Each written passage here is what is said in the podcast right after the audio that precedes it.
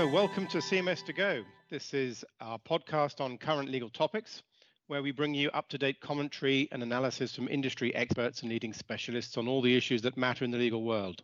This podcast is the second in a series about the future relationship between the United Kingdom and the European Union, brought to you by CMS Germany, one of the world's leading law firms.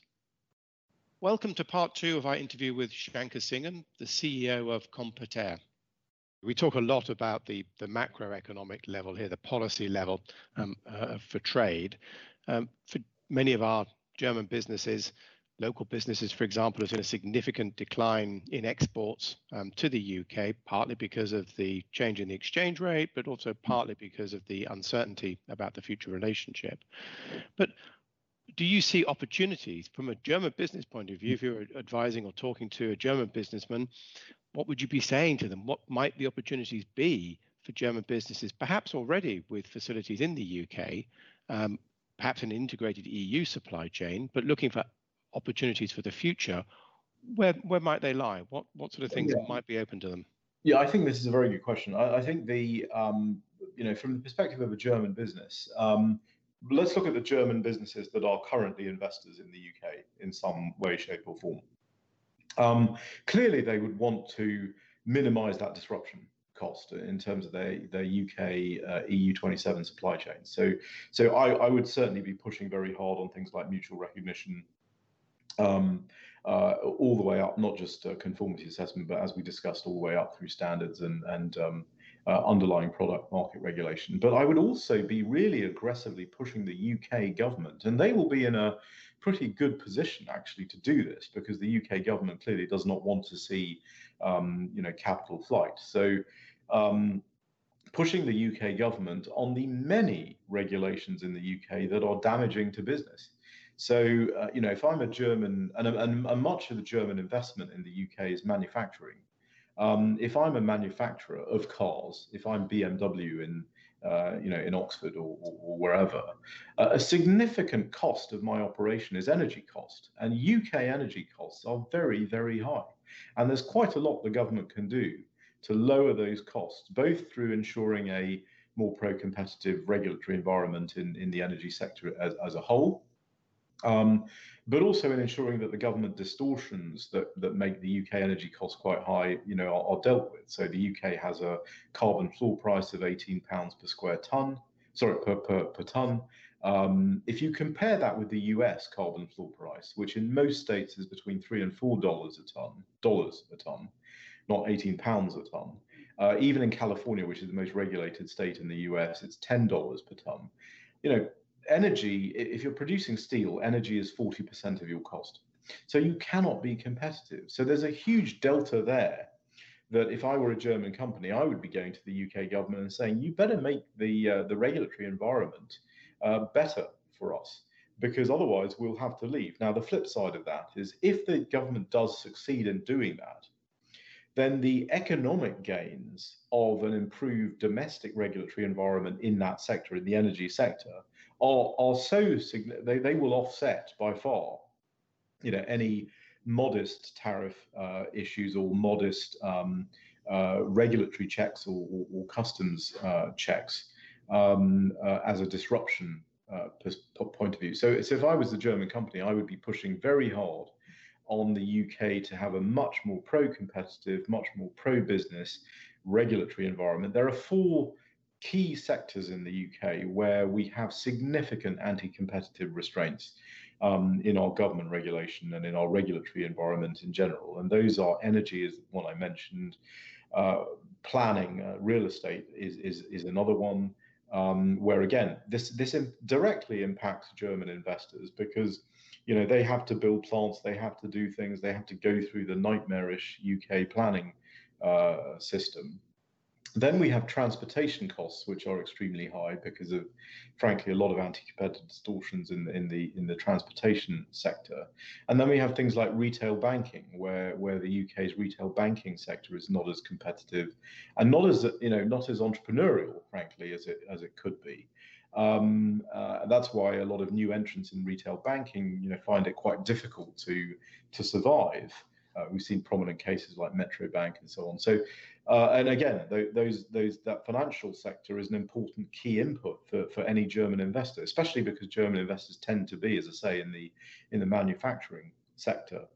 So, I think you know that is something where there there's there, there should be. I'm not saying there will be, but there should be gains if uh, business actually, you know, really uh, argues for them. And in some respects, COVID has made that argument stronger rather than weaker, because governments coming out of COVID are going to be they're going to have unsustainable levels of debt. They they, they will have to focus significantly on private sector economic growth, and uh, they will have to focus on good old-fashioned wealth creation, and that comes from a pro-competitive regulatory environment. So they, they will not be able to carry um, anti-competitive regulations in their economies in the way that they may have done in the past. And uh, if I were a you know an investor from any country, I would be making that argument loud and clear and trying to get some wins in this area because I think that would uh, that would certainly um, you know that that would be helpful and you know i would also be trying to use things like the uk's free port agenda to um, create the kind of regulatory sandboxes and so on that that you could use to um, to improve uh, the regulatory environment uh, and i'd be looking to invest you know in those areas you know potentially especially in um, in, in the trade context um, and if I was a German investor, I'd also be looking seriously at Northern Ireland. Um, one of the things that the Northern Ireland Protocol does is it creates uh, this rather strange position uh, for Northern Ireland that is now a, a, sort of massive export platform, both into GB and into the EU.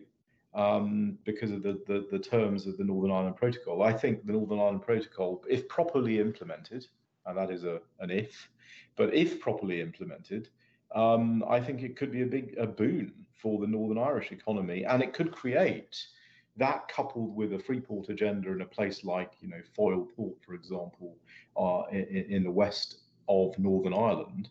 Um, you know, if I were looking at that, I would be certainly looking to invest in in Northern Ireland and take advantage of this p- potential dual role that Northern Ireland pr- plays in terms of access to the EU market and also access to to the rest of the uh, uh of the UK.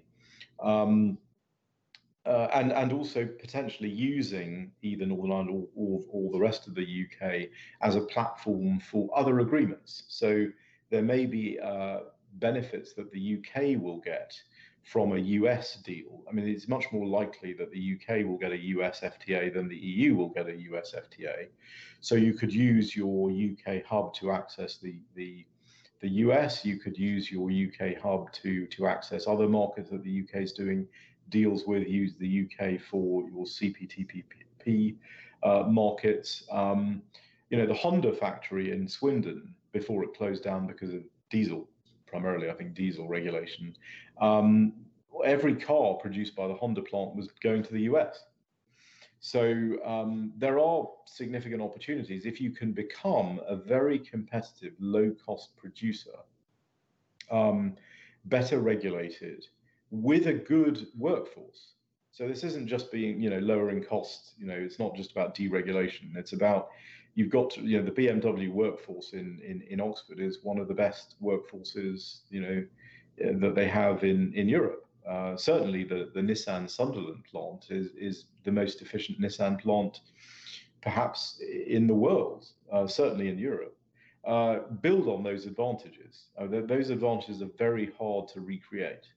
Um, so I would build on those advantages, make it even more competitive, and then use those those those platforms to to access you know many other markets. Hmm. This has happened in Mexico, for example, on, on automotive, where the Mexican uh, automotive companies are able to export all over the world, satisfying the standards of every, you know, all, all, all you know, different countries, uh, and they've been incredibly successful um, uh, in that in that regard. So I'd be looking at the UK in that in that way.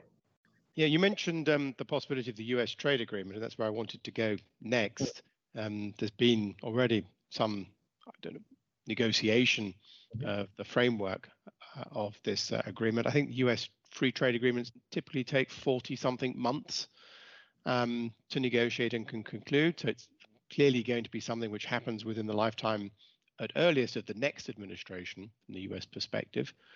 Um, lots of issues, of course, being raised in the UK press, mostly around um, things which grab headlines. Chickens yeah. being dumped in, uh, uh, yeah. cleaned in chlorine, um, and, and cows being fed uh, hormones and genetically modified agricultural products, etc., etc. Many of which is really kind of side issues, it seems to me, to the main debate around um, mm. the free trade arrangement, which it seems would come into place between the UK and the US. It's pretty clear what the US would want in that mm. free trade agreement because that's the focus, of course, of these stories. The US will want access to um, the food market, the agricultural market in the UK, agricultural products market. Um, they'll be looking for access to pharmaceuticals, to the healthcare sector. Big issue, of course, around National Health Service. Um, but those seem to be the two areas which get the most publicity, which provide advantages to US industry. What is it that the UK would be looking for um, in this arrangement? It's not clear to me at all what the UK is likely to get out of uh, a, a free trade agreement with the US. Yeah, I think there are three sort of main areas that that that, that would be in the US, the UK's interest. Um, well, before we get into the three specific areas, I can I make a general point about um, uh, not just the UK-US FTA, but any free trade agreement? And we tend to focus on, you know, I have an industry, you know, X, and it's trying to get better access to uh, you, the market in, in in country Y. But actually, one of the biggest benefits, particularly of modern free trade agreements is pooled markets and the fact that you can uh, increase the efficiency of supply chains across the board. So that's that's a big you know effect of a, of a, of a trade agreement. But within the specific industry sectors, the UK's primary you know interests are going to be in financial services, defence, digital, and to some extent uh, whether they can get any concessions in government procurement.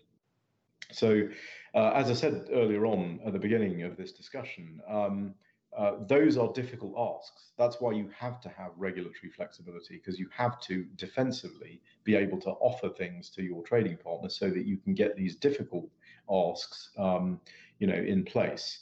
Um, now, in financial services, um, I think there is a real opportunity for the UK and the US in financial services because you've got the two trusted regulators in the City of London and, and, and New York and, and, and, the US regulator in Washington um, who trust each other more than any other uh, financial services regulators anywhere in the world.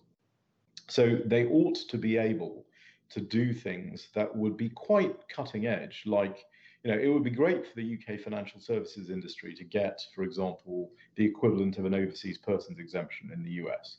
You know, this, this has been the holy grail uh, it is there's no way the EU will ever get that because the US regulator will say, well, we just don't trust all your regulators. You know, it's not about London; it's about you know Paris. It's about you know the rest of the EU, um, where we may have some concerns or we just don't see eye to eye on regulation.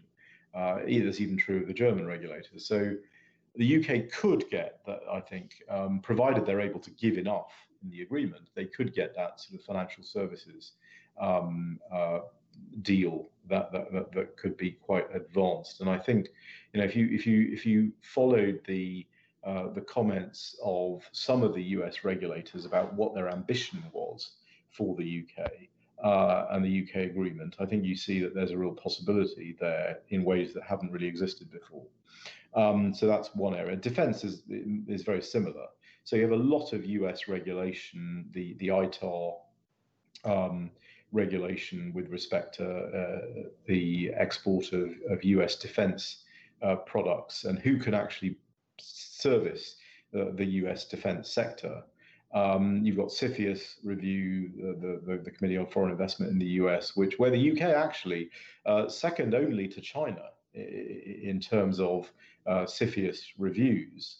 Um, so there are certainly opportunities to improve that situation for the UK defence sector, and the US and UK defence sectors are already very closely um, linked. And I think creating a much more, you know, a true transatlantic defence capability um, uh, would be very, very valuable for, for the UK. And we're in a race on this because the Canadians and the Australians are already moving in this direction with the US. So we really need to get our get our skates on and uh, and, and and get that. And then digital is obviously an important point. Now, the UK um, is not going to be able to do any kind of agreement, digital or otherwise, with the US if it maintains things like its digital services tax, um, which you know particularly affects US technology firms.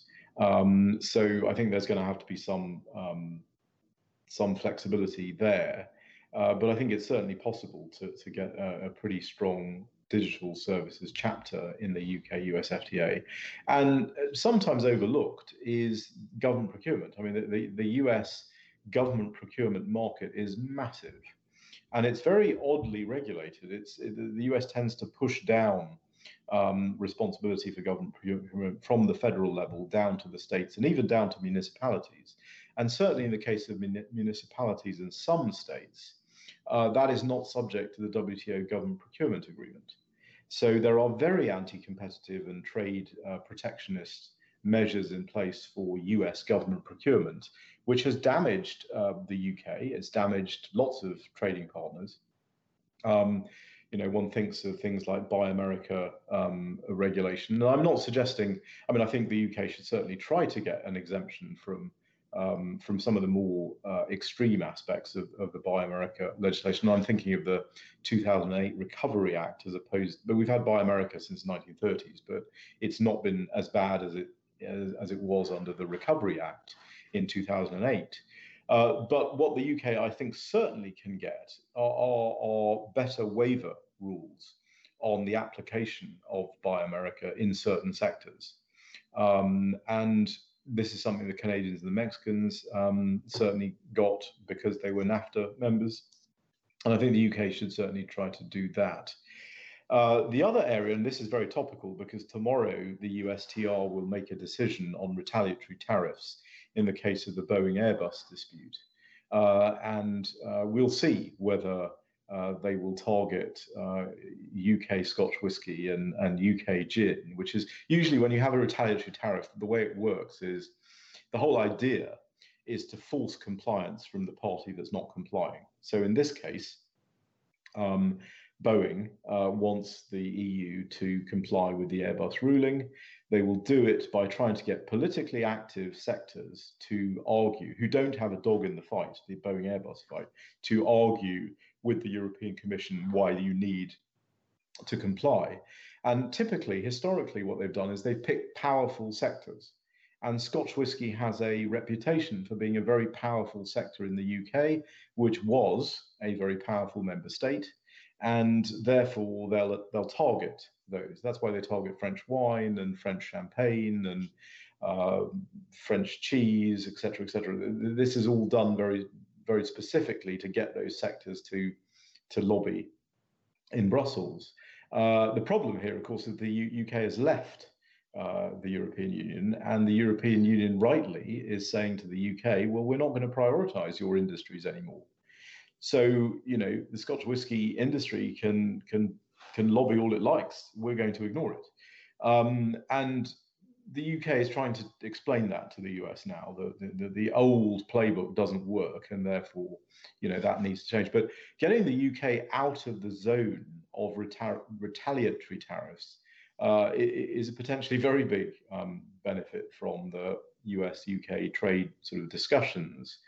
And we'll see what happens tomorrow. But but I suspect there may be some sort of uh, former US trade representative, acting US trade representative Peter Allgeier has talked about an earnest money um, down payment on on the trade agreement. As you say, it won't it won't be concluded before the presidential election, but you could have an early harvest. You could have some sort of down payment uh, now that would include things like, you know, accepting that the UK is not in the EU and therefore um, should not be in the zone of fire of retaliatory tariffs. So th- th- those are the kinds of things the UK will will want to see. And I think there's certainly the contours of, of, of, of a deal. And actually, in, in this case, I think um, the, the presidential election, who, whoever wins, may not make such a difference to this issue because if Biden wins, um, frankly, both uh, a Biden administration and the current Trump administration have largely the same view on uh, trade agreements, which is that they are absolutely not going to do trade agreements that involve a race to the bottom or, or other things. And uh, that is clearly not going to be the case with the UK, but it would be the case in some of the other agreements that the US has been talking about. For example, an agreement with Brazil or an agreement with Kenya or any of these other deals the US has been talking about would be a significant problem. Um, and so a Biden administration would stop all of those deals if there is enough momentum. Uh, you know, if if there if when the new Biden U.S. trade representative opens the cupboard on trade agreements and sees enough momentum, enough progress on a UK-US deal, then you know they may they may take that forward because it is important to uh, the new US administration to be able to tell members of Congress that they are actually making progress, some progress. So they can't say we, have suspended, you know, our trade negotiations completely. Uh, so it may be that this one sort of squeaks through. And certainly, if Trump wins the election, then we continue with the with the process that has currently been uh, embarked on. Just turning then to um, the EU, the the UK has always been an advocate at a political level um, for free trade to some extent or another, and was seen from a German point of view very much as an over the years as an ally within the EU um, on trade debates. The northern European states, uh, Netherlands, Denmark, Sweden, Germany benefited greatly from the e, from the UK's political clout um, and active membership um, and participation in these debates. Um, the UK is now gone. Um, what sort of impact do you think this is going to have on EU trade policy going forward? Do you see a real risk of increase in protectionism from the EU, or do you think the EU can and perhaps may learn from the lessons of Brexit, if you like, um, the advantages of a different approach? Well, I think I think you're absolutely right that, that particularly the Scandinavian countries, uh, the Dutch, the Germans, are, are, going to feel significantly the loss uh, of the UK from a trade policy perspective uh, in terms of advocating for a more open trade policy and also in terms of domestic regulation within the EU. Um, and uh, I think that's going to be a big problem for for the European Union going forward. Uh, if I was Germany or the Dutch or the Scandinavians, uh, I would want to ensure, you know, the, way, the the discussion I would have with the UK is, you still have a big vested interest in the quality of regulation in the EU. You you have a lot of trade that that, that is trading into the EU 27. Uh, you, you you still have a vested interest in uh, the success of um, of the EU 27 uh, it's really important in the trade nego- in the trade agreement between the UK and the EU that we put stuff in place that ensures that both sides, both the EU 27 and the UK, have um, disciplines in place so that there can be uh, better regulation. And and one of the ways we do this in trade negotiations is uh, increasingly through what's called good regulatory practices chapters. Now, there are good regulatory practices chapters in multiple trade agreements around the world.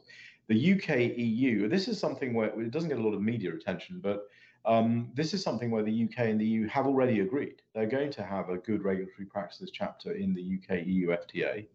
Um, both sides are agreed on that. That is actually quite significant because the EU's not had a good regulatory practice chapter in any of its FTAs so far the Japan EU agreement was the very first agreement the EU had that even had a regulatory coordination chapter. So, uh, if I were those sort of northern states or, or, Germany, I would want to see significant disciplines on both the UK and ourselves and, and on the EU 27 to ensure that you promulgate regulations in transparent ways that you do proper cost benefit analysis of those new regulations, that you consider the trade effect of those regulations before you promulgate them, that you consider the competition effect of those regulations before you promulgate them. And we're not departing from best practice. I mean, the OECD has already, for many, many years, um, uh, promoted its regulatory toolkit, which is essentially a good regulatory practice chapter, uh, and also its competition assessment, which is essentially, if you put it all together, it's saying countries should regulate in ways that are the least trade restrictive and the least anti competitive, consistent with a legitimate publicly stated regulatory goal. And if you can put those kinds of disciplines into the UK EU agreement, then you're going to, it, it ends up being a sort of reform document for both the UK and the EU. And if I was the EU, I would certainly want the UK to be under those kinds of disciplines. You, you, there is no guarantee that you will always have a government in the UK that does not want to uh, nationalize uh, or subsidize um, domestic industry. Uh, we came pretty close, actually, to a government that would that was that would have done those things, and that would have certainly affected dramatically investments like Électricité de France and, and the German energy company and so on. So if I were the EU, I would want these disciplines. And certainly if I was the UK, I, I would want uh, an EU market that was well regulated, that was pro-competitively uh, regulated, and I would want to see those disciplines in the in, in the trade agreement. And I would hope that the Germans and the Dutch and the Scandinavian countries would be supportive um, of that kind of approach. I mean, I remember well, uh, you know, if you look back at the, um, the, the evolution, the historical evolution of the NAFTA agreement in North America, it was it was not the US that wanted this agreement. It was Carlos Salinas, the Mexican president in the late 80s, who went to George Bush Sr. and said, I have done all of these reforms in Mexico, uh, but I know that a future po- political party will change all of this. So I want to lock in those reforms by having a trade deal with you, the US, and with Canada, and to create and that launched the NAFTA the NAFTA negotiation, and that was a very advanced trade agreement for, for its time. Um, actually included uh, things like an investment chapter and a competition chapter back in 1994. Uh, more advanced than many other agreements that other countries have subsequently negotiated. And it was done as a powerful reform document for Mexico. And, and, and the result was amazing for Mexico. I mean, Mexico went from being a developing country, poor Latin American country, to one of the, you know, an OECD member, a significant uh, economic uh, power. Uh, and it was done largely through that reform process in Mexico. But that reform process was buttressed by the agreement. So, so trade agreements, you know, I think often can be used to secure that kind of reform process. Um, and I think that is needed, frankly, in both the UK and um, and the EU 27. So if I were if I were those member states that you alluded to, I would be pushing for that, you know, pretty hard, uh, because I think that would sort of help my my overall my overall interests. Now, in terms of the EU's external trade policy, um, uh, you know, yes, I think the UK was one of the biggest advocates of an external trade policy. They would have been pushing for, um, especially things like financial services, the services agenda generally. The services agenda will take a bit of a backseat in EU negotiations now, certainly more of a backseat than it did before. Um, and, I, you know, there is this there is this mythology that Germany is a manufacturer and Britain is a services exporter. The reality is that in both the German and the UK economies, you, you have 75, 80% services exports. Um, but Germany's services numbers are not actually that much lower than the UK's services numbers in terms of percentage of the economy. And services and, and manufacturing, particularly advanced manufacturing, which is what where Germany excels, are, are quite hard to separate. Um, you know, you ask a question, you know, is BMW a, a manufacturer of, of, motor vehicles or is it a services exporter of aftercare service? Well, it's a little bit of both. So I, I actually think that um, there will be potentially a problem in the articulation of European export, uh, external trade policy if it is left to the um, the Mediterranean countries, to France, to um, you know some of the Central and Eastern European countries, you know, as a as a bloc to sort of set that agenda, and that's where Germany and the Scandinavian and the Dutch are in a different position and they're going to need to make sure they they they they're able to express and, and win those arguments in in council. Very interesting. Thank you. Just a, a final question from from me, Shanker. Um, and we alluded earlier to the fact that you were a reluctant Remainer. You said that you voted in the referendum um, for remaining in the European Union. And you've talked a lot about, and it's been very interesting to hear about the upside um, of Brexit, particularly from a trade policy point of view, and how that translates and should translate into opportunities um, for businesses, not just in the UK or from the UK, those based in the based in the UK too. Um, do you think the UK? What do you think the UK is losing by leaving the EU? What is the loss to the UK? Well, I mean, aside from the obvious disruption costs of, of leaving the customs union and the, and the and the single market, which is sort of the pure economic um, side of things, I think the the the issue is really this, um, and it comes down to your domestic regulatory settings. Um, it is an entirely open question as to whether the UK. I mean, the rhetoric is very good in terms of global Britain, and we're going to be open and we're going to be competitive. And you you you listen to Boris Johnson's Greenwich speech or David Frost's Brussels speech, and the rhetoric, particularly from the Boris Johnson Greenwich speech, is very good. You know, we're going to be a you know, global leader. I don't think there's ever been any leader of any country anywhere who has referred to Adam Smith, um, uh, David Ricardo, and Richard Cobden in one sentence um, and you know this end to free trade. I mean, all of this is great as rhetoric, but we're not going to be judged on our rhetoric. We're going to be judged on what we actually do. And there, I think we have an open question as to whether the UK will pursue an open, um, uh, an open, competitive global Britain kind of strategic trade policy approach in the world. And I think if you look at the EU, um, I would argue uh, and others may disagree with me, but I would argue that in terms of that, you know, being open and competitive and improving uh, either the regulatory environment in pro-competitive ways or improving the global trade uh, picture, that the EU was a, was a tremendous force for good in that respect. Um, really, until from a from a trade and competition regulatory perspective, until very recently. Um, possibly three years ago, maybe, um, where it became much more um, uh, protectionist, it became much more closed. Um, and I think, frankly, the UK was losing a lot of battles in, in, in council on, on specifically, you know, certain kinds of uh, regulations.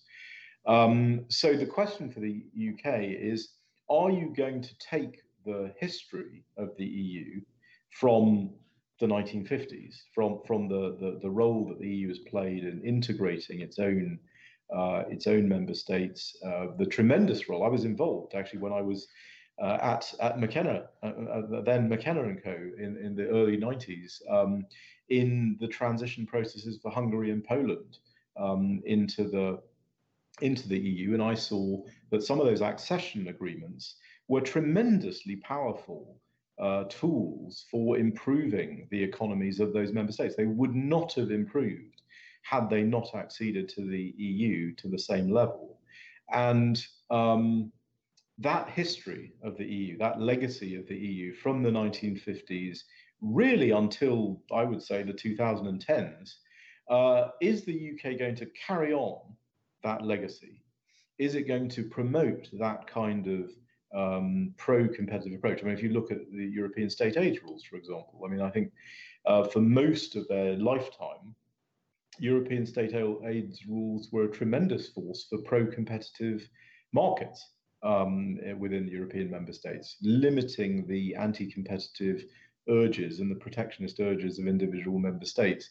That was all very, very positive. Is the UK going to take that history and build on it in its uh, in its trade policy, or is it going to go backwards? Is it going to itself become more more closed? I think that's a uh, that is an open question. Uh, and then the sort of final uh, element uh, of, of your question is what does the UK lose in terms of its European identity? Um, I think there are trem tremendous benefits uh, that, that British people have gained from the ability to move freely um, between the UK uh, and European member states. Um, uh, and there's there, there's no reason why the, the UK, which which is always going to be European in, in its geography, uh, you know, it's not it's not moving off into the into the North Atlantic. Um, it, it, there's no reason why it can't continue to benefit, uh, albeit in a different kind of relationship. But there, there's no reason why it can't continue to benefit, and there's no reason why British people can't continue to benefit from um, from their European neighbours. I mean, it, it's the EU will continue, the EU 27 will continue to be a significant trading partner for, for the UK uh, and a significant um, idea generator um, for, for the UK. And I would see um, global Britain as additive to that, not subtractive of it, if it's going to be successful. It may not be successful, it, it may be subtractive. Um, the UK may uh, there's no reason, and I think there are many of my colleagues who supported Remain, not because they particularly like European regulation, they don't. I mean, particularly, my, I'm, a, I'm an academic fellow, as you know, of the IEA. The IEA is a very pro free market uh, uh, think tank. Many of my colleagues in the IEA wanted the UK to remain in the EU, not because they thought the EU was good in terms of pro competitive markets and free markets, but because they thought the UK without the EU would be worse.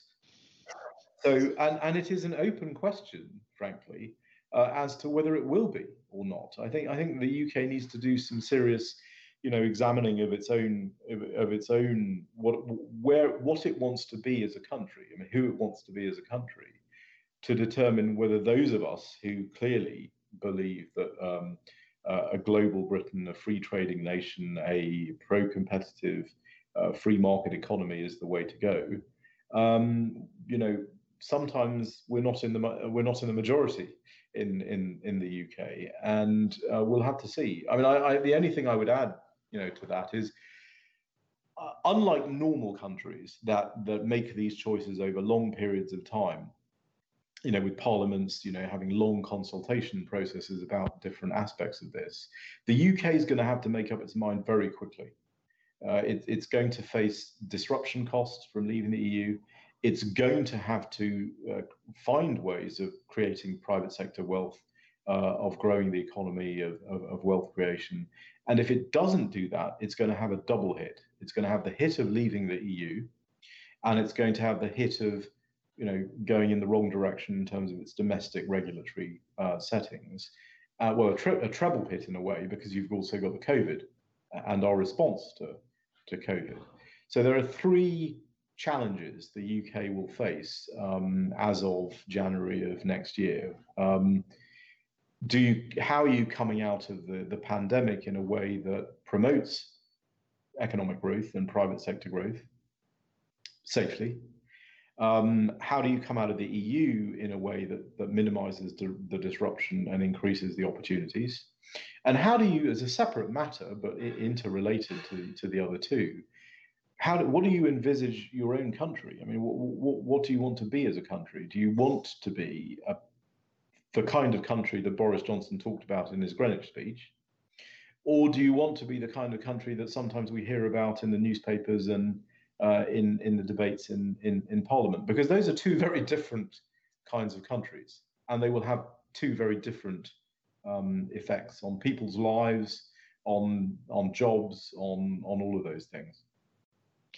Shanker, thank you very much for sharing your time with us and for sharing your insights. It's been a wonderful opportunity for me to hear more about the trade policy advantages um, behind the Brexit decision the direction of travel in the current negotiations. I particularly appreciate your insights on the opportunities that the new relationship um, will provide to all concerned.